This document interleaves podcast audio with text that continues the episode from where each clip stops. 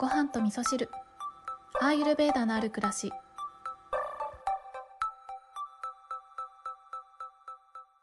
アーユルベーダは有益な人生、有害な人生、幸福な人生、不幸な人生、寿命をより良くするものと悪化させるもの、寿命の長さ、そして生命の本質を取り扱う。チャラカ本集11ページ。こんにちは、えー今日はですね、お便りをご紹介しながら、えーゆるゆるとお話しする回にしたいと思います。えーね、できれば2つぐらい紹介したいとは思っているんですけれども、まあ、ちょっとね、いつも長くなっちゃうので、一つずつかなうん。あ、そうですね。昨日の配信の中で、まあ、便秘のお話でね、冒頭に、えっ、と、言いましたよね。アイルベーダでは、1日2回以上のバナナうんちが正常だって言われてるよっていうコメントをちょっとつけさせさせていただいたんですけれども、ね、それ聞いて皆さんどう思いましたか？私はね、初めてそれを聞いた時に、え、嘘っていうのがね、正直な感想でね、そんなこと聞きたくなかったし、そんなこと言わないでよっていうふうに思ったんですよね。なんか、1日1回便通があれば便秘じゃないって思ってたのに、アユルベーダでは2回以上のバナナうんちってなんて贅沢なっていうね、その状態が正常だっていうこととされているようなんですけれども、あの、アイルベーダではね、本当にデトックスが一番大事だよっていうふうに言われていて、まあデトックスがなんで大事かっていうと、デトックスされる、えーいらないものが便としてね、排出されるっていうことは、体の中の消化の火が正しく燃えて、体が正しく機能しているよっていうことの証だからこそね、毒素が、えーちゃんと排出されるっていうこと、うんまあ、毒素だけじゃないですね。代謝して、お疲れ様の細胞たちですね、がちゃんと、えー体にたまらずに排出されるっていうことは、えーとても大切なことというふうに言われているので、まあ、便秘っていうのはね、西洋医学的には特にね、病気っていうカテゴリーにはないかもしれないですけど、でも、まあ、東洋医学であったりとか、アユルベーダ的には便秘というのは結構ね、大ごとなんですよね。まあ、かといってね、1日2回の便通がないと病気なのかって言ったら、まあ、そんなことないと思うんですよね。ただ、えー人間はそこまで消化できるよっていうことの目安だと思うので、私は初めて聞いた時は結構ショッキングで、いや、そんなこと言わないでって思ったんですけど、今の考え方としては、人間の能力の伸びしろをね、ものすごい感じていて、えーそこまで消化を消化力を上げることができるんだというふうに捉えてそこを目指してね、えーいろいろと整えていきたいというね一つの目安としてね考えてるんですよね。ねなんかねこれ聞いた時にね、えー10代の頃に付き合ってた彼氏があの1日3回便通があるって言っててその話した時にえちょっとそれ出過ぎじゃないって私言ってたんですけどね。私はその時1日1回か、えー2日か3日に1回ある程度で、まあ、ちょっと便秘気味かなっていうことは自分ではあの認識してたんですけど、まあ、その話の流れでねえ俺は1日3回だよとかっていう話になったんですけどなんかそれ聞いた時にねお前は出過ぎだろうって思ったんですけど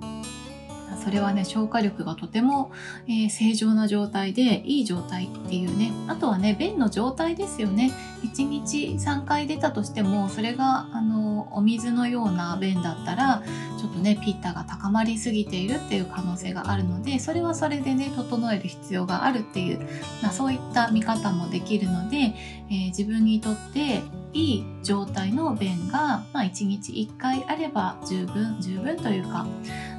まあ、溜まってはいないよねっていう感じだけどもっとできるよねっていうそんな目安ですよねなのでちょっとね驚かせちゃったかもしれないですけどそんな風に捉えていったらいいかなっていう風に思いますはい、ちょっと今日前置きだけでまた長くなってしまいましたが、お便りをご紹介したいと思います。ごはみそネーム、りんりんさん。りんりんさん、はじめましてですね。ありがとうございます。こんにちは。はじめまして。いつも楽しく拝聴させていただいております。先日の760のシーズン3スタートの日に全760話コンプリートしました。いや、おめでとうございます。えー、日々の暮らしの中にアイルベーダ的観点をいつも載せていらっしゃるのを垣間見て、おそういう捉え方があるのかと、ヨガとのつながりも強いですし、とても勉強になります。えまた、うちに15歳のワンコ、かっこミニピンでおじいちゃん犬です。がいるので、りーちゃんのお話もかなり参考にさせていただいています。人間も動物も毎日楽しくこの時を大事に暮らせるよう、ベーダの知恵を上手に使って過ごせたらなぁと、日々自分なりに試行錯誤しています。長いこと海外に住んでいるので、京子さんのほっこりしている声と話し方に日本語の美しさを思い出し、癒され、ポッドキャストのひとときを楽しんでおります。これからも楽しみにしております。はい、りんりんさんありがとうございます。りんりんさんは海外にお住まいなんですね。うんね、日本語って本当に美しいなって私も思いますね。あのー、サンスクリット語でね、マントラってありますけれども、サンスクリット語も、えー、一つ一つの言葉あとかいとかね、そういうあの一つ一つの、え、言葉の音の響きっていうのをすごく大切にしている、え、言葉なんですけど、日本語も結構そこ近しいなって思ってるので、マントラと言われてるものはサンスクリット語なんですけれども、日本語でもマントラ的な使い方ができるものそうその、えー、音の響き言葉の響きで自分を調整する、えー、整えるっていうねそういった、えー、セルフケアというか、まあ、レメディというかねそういったものがあるんですけど日本語でもそれができるなってことを私すごくね感じることがありますね。なんかね、えー、例えば食事前のいただきますっていうのもね、感謝の気持ちがこもっているし、感謝っていう言葉もすごくね、ありがとうの気持ちがこもっているし、なんかこれエンドレスな話になりそうですけど、ありがとうっていうのもすごくね、思いのこもった言葉として、そんな響きを感じられる言葉だなっていうふうに思ってるのでなんか日本語はねあの新しい言葉もどんどんできてきますけど、まあ、その新しい言葉には新しい言葉の響きっていうものがあると思うのでそれがねきっと今の現代を表しているようなそんな、えー、言葉になってくるんじゃないかなっていうふうにも思うけどあのね、言葉イコール文化そのものだと思うので、正しい日本語っていうのもね、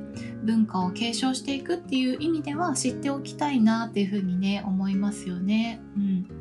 でね、りんりんさんのお便りね、すごく嬉しかったです。ありがとうございます。あの、全話コンプリートされたということでおめでとうございます。そのコンプリート記念にね、何か、えー、用意しようと思ってたのが、あの、ちょっとね、最初は物にしようかなって思ってたんですけど、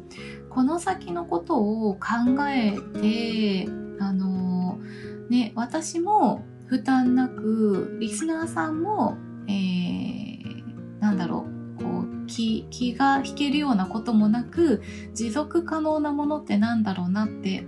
考えた時に、ちょっとね、あの限定公開の特別な動画を作ろうかなと思ってでコンプリートした方にはその動画のねリンク先をお送りするような形にしようかなって思ったんですよね。まあ、ちょっとこのね、動画のリンク先とかは連絡先知らないとあれなので、まあ、インスタの DM だったりとか、Twitter の DM とかね、えー、まあ、メールアドレスとかでもいいんですけど、まあ、そういった形でね、ちょっとワンクッションコミュニケーションが必要にはなるかなって思ってるんですけど、なんかね、できたらいいなと思って、例えば、そうですね、チャイを作りながらスパイスに対してのね、考え方であったりとか、まあ、もちろんね、あの、限定公開の動画なので、えー、そこでしか聞けないようなお話であったりとか、なんかこう、Google とかで調べてくるような情報をたらたら私が話すだけじゃなくてなんか私の独自の切り口のお話ができるようなそんな動画をね用意できたらなって思っていてちょうど今ね私引っ越しの準備をしていて、えー、4月の終わりに、えー、20日過ぎにね、えー、2号さんと暮らす新しいお家にね引っ越しをするんですけれどもあそう2号さんはですねえっ、とりーちゃんのパパ2号なんですけど、あの、結構ね、ご質問をいただきました。京子さん結婚するんですかっていうご質問をいただいたんですけれども、一応、まあ、婚約しましたっていうことで、えー、婚約をして一緒に住むっていう、その流れで、入籍自体はね、ちょっと1年ぐらい先にしようと思ってるんですけど、あの、そういった関係性で、えー、4月末からは、あの、2号さんネタもね、ちょいちょい、出したいなと思ってるんですよ。あのね、めちゃくちゃ健康意識の低い方なので、ネタの宝庫なんですよね。あの、実はね、過去回にも何度もね、登場してます。私の友達で、えー、健康意識がめっちゃ低い人がいてっていうそういうお話は大体2号さんのお話だと思って聞いていただけるとちょっと楽しめるかなって思うんですけどまあそんな、えー、2号さんの食事をね、まあ、管理をしているわけですけれども、